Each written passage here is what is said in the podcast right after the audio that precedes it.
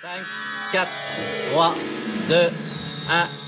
François Mitterrand est élu président de la République. Les Français ont donc élu un président socialiste, ça ne leur était pas arrivé depuis 23 ans. Le symbole de cette victoire de François Mitterrand, le symbole de ce 10 mai, restera cette image de la place de la Bastille. Les Françaises et les Français ont choisi le changement que je leur proposais. Le dictionnaire politique s'est donc ouvert aujourd'hui à la lettre A, A comme alternance. Cette victoire est d'abord celle des forces de la jeunesse, des forces du travail, forces de création, forces du renouveau qui se sont rassemblées dans un grand élan national.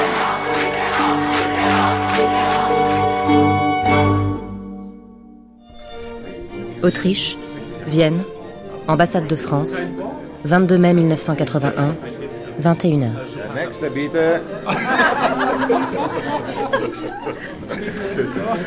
Davon sollte jemand Mut mit erzählen. Ja.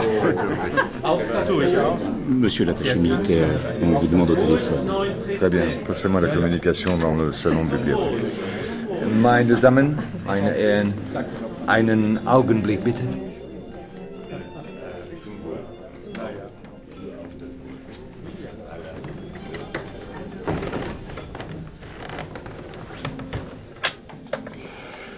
Hector Créange à l'appareil. Bonsoir Hector. Ah, c'est vous. Que me vaut le plaisir L'élection de Mitterrand à la présidence amène du changement. Bien sûr. Et ils vont commencer le nettoyage immédiatement. Oui. Vous savez très bien ce qui doit être fait. Fermer le canal Vous n'y pensez pas. Ne faites pas de bêtises, vous avez une belle carrière. Je vais plutôt agir à ma manière, quitte à bousculer quelques-unes de nos règles. Vous m'en remercierez, comme toujours. Hector, j'espère que pour une fois, vous ne feriez pas le chien fou. Ne me forcez pas à intervenir. Je suis contraint de vous interrompre. Euh, Faites-moi le plaisir de surveiller cette vilaine toux. Le tabac finira par vous tuer. Allez, Cru Scott.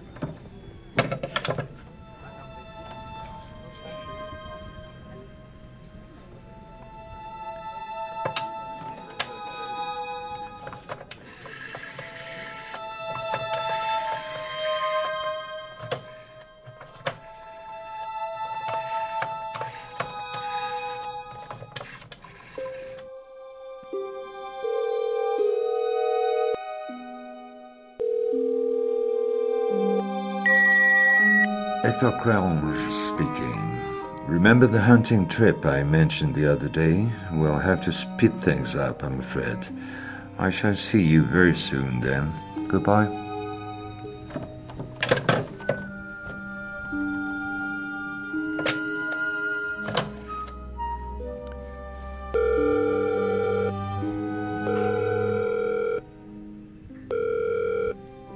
Conciergerie, bonsoir. Bonsoir. Prenez-moi une place à bord du premier vol Air France pour Paris demain matin. Première classe. Fumeur, évidemment. Très bien, monsieur.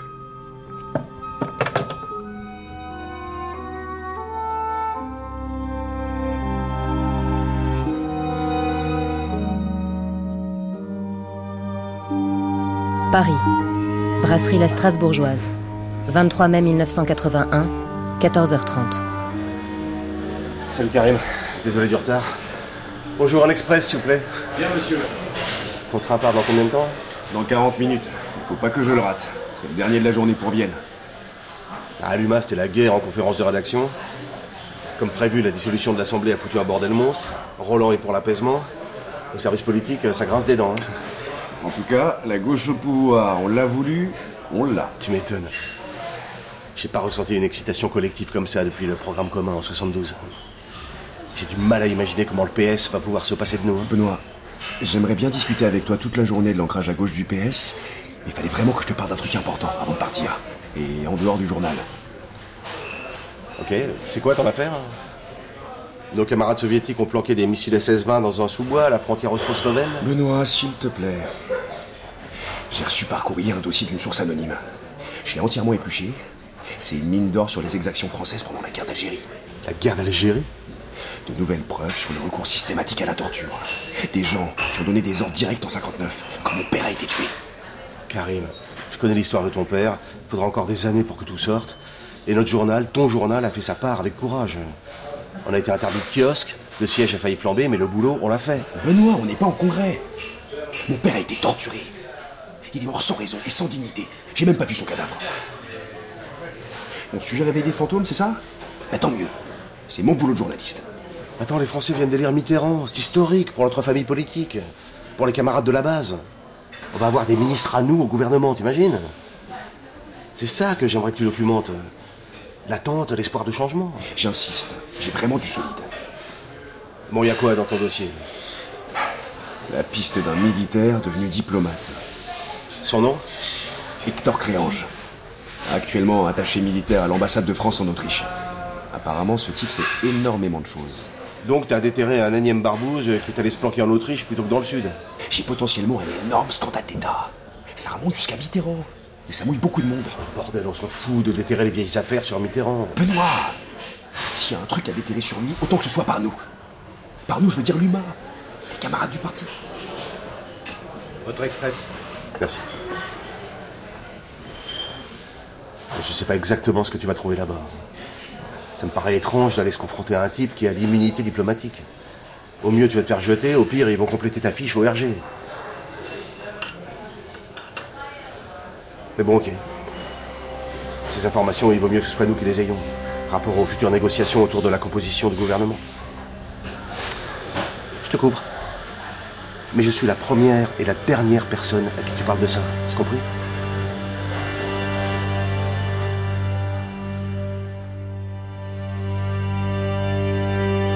Paris, siège du SDEC. 141 boulevard Mortier. 24 mai 1981, 9h30. Les Français ont souhaité donner une nouvelle majorité politique au pays. Je sais que parmi vous, certains sont hostiles à ma prise de fonction, comme ils sont hostiles à l'alternance démocratique. Le président François Mitterrand, en me nommant à la tête du service de documentation extérieure et de contre-espionnage, m'honore de sa confiance. À moi désormais de gagner la vôtre. Civils ou militaires, clandestins ou officiels, vous êtes tous des fonctionnaires au service du renseignement français. François Mitterrand incarne la continuité de l'État et les opinions personnelles ne doivent pas nuire à l'accomplissement de nos missions. Nous démontrerons par notre loyauté et notre action que le SDEC, partout et toujours, est au service de la France, une et indivisible. Je vous remercie.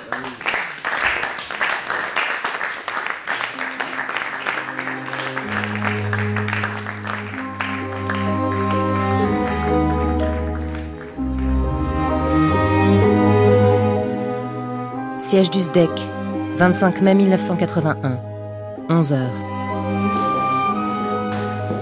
Le SDEC s'est comporté jusqu'à présent comme la succursale d'intérêt politique, colonel. C'est un véritable nid de giscardiens, de pompidoliens et bien sûr de gaullistes, jusque-là soustrait à tout contrôle. Et le président m'a placé ici pour y mettre bon ordre. Je vous aiderai à faire le ménage, monsieur le directeur. Très bien. Vous connaissez parfaitement la maison, c'est pour ça que je vous ai choisi. Par contre, si vous aviez des amis dans ce service, c'est terminé. Il n'y a jamais d'amis dans notre métier, monsieur. Messieurs, bonjour à ceux que je n'ai pas encore eu l'occasion de saluer. Monsieur le directeur, monsieur le directeur. Asseyez-vous. Je vous présente le colonel Étienne Morel, que la plupart d'entre vous connaissent du secteur N. Messieurs, sera désormais votre directeur adjoint. Bien, prenons les choses dans l'ordre. Le président a trois priorités. Nos agents infiltrés à l'Est, le renseignement technologique et la modernisation de nos outils. Monsieur Boissieu, vous êtes le chef de secteur Est Oui. Il va falloir m'expliquer comment vous fonctionnez, mon vieux, parce que là, c'est du crypté. Monsieur le directeur, la situation est assez complexe. Comme vous le savez, les soviétiques, au travers du KGB, ont soutenu le président Giscard Oui, je suis bien placé pour le savoir, je vous remercie. Ce qui m'intéresse en revanche, ce sont nos informateurs. Votre euh, rapport est très liminaire sur ce point. Alors, deux options. Soit vous ne voulez pas partager l'information, soit nous sommes la risée du renseignement européen. Nous avons enfoncé un certain nombre de coins dans le système soviétique.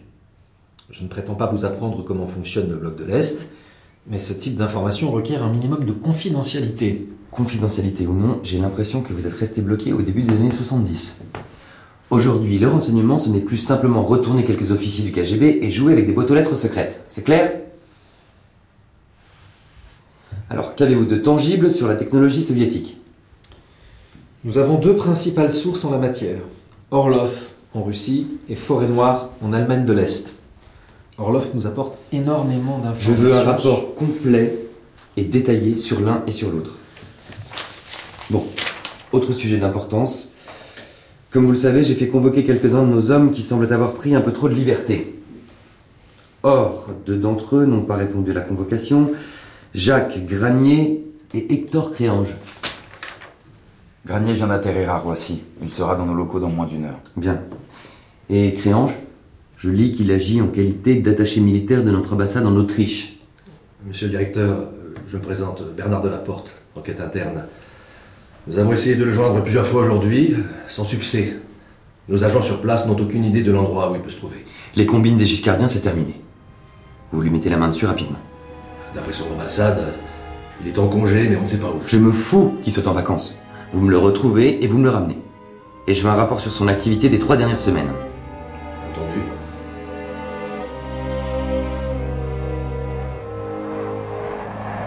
États-Unis, Burbank, siège de Lockheed, 25 mai 1981, 10 heures.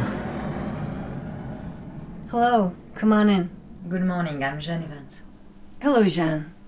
My name is Kathleen Wells. Please, sit down. We've never met before. I'm one of the company's new psychologists. Nous allons continuer notre entretien dans votre langue maternelle. Vous n'avez pas beaucoup l'occasion de le pratiquer, n'est-ce pas? Effectivement. Votre français est excellent. Vous remplacez le docteur Bernstein?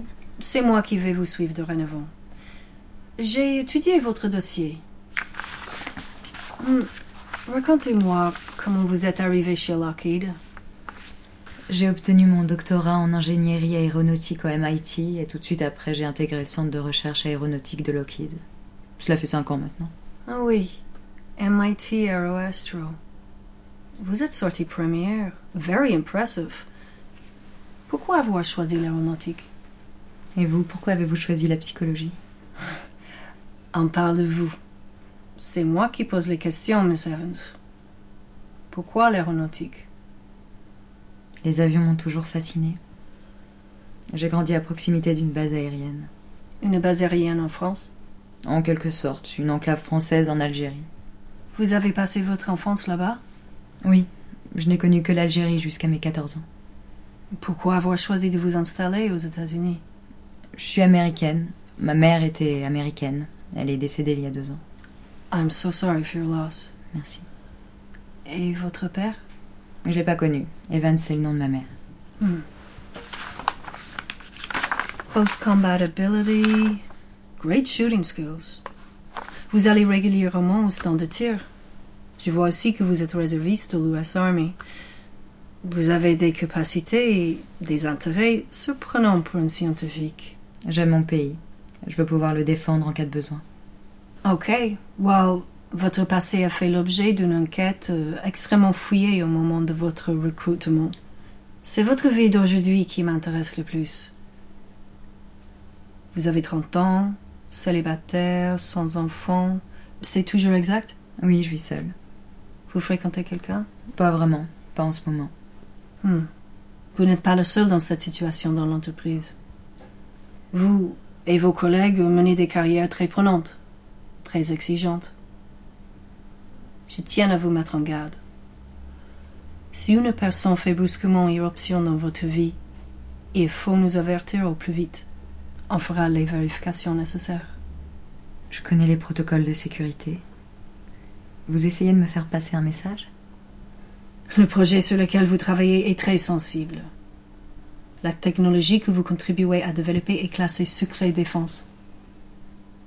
Je ne risque pas de l'oublier avec les portes blindées que je franchis chaque jour pour accéder à mon laboratoire. Nous recommandons la plus grande vigilance à tous nos employés. Quitte à nous montrer un peu insistants, il en va de votre sécurité, de celle de l'entreprise et bien entendu de celle des États-Unis. C'est noté. Bien.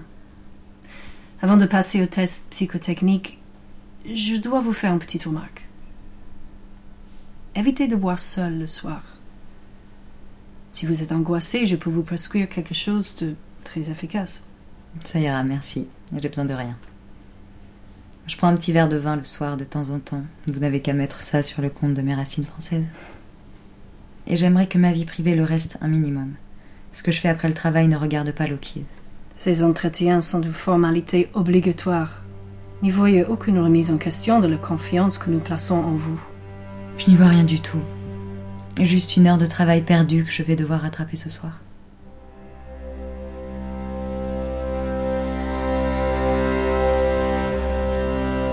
États-Unis, Burbank, librairie Once Upon a Time, 19h32.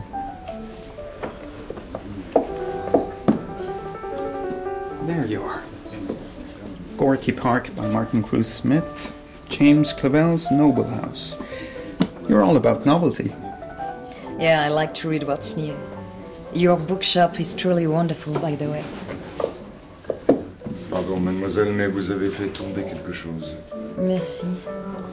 Papa? Chut, moins fort. Anything else, miss? Tourne-toi vers le libraire, dis-lui quelque chose. N'importe quoi, mais parle-lui vite. Euh, je... Fais ce que je te dis. How can I help you? Hold on a sec.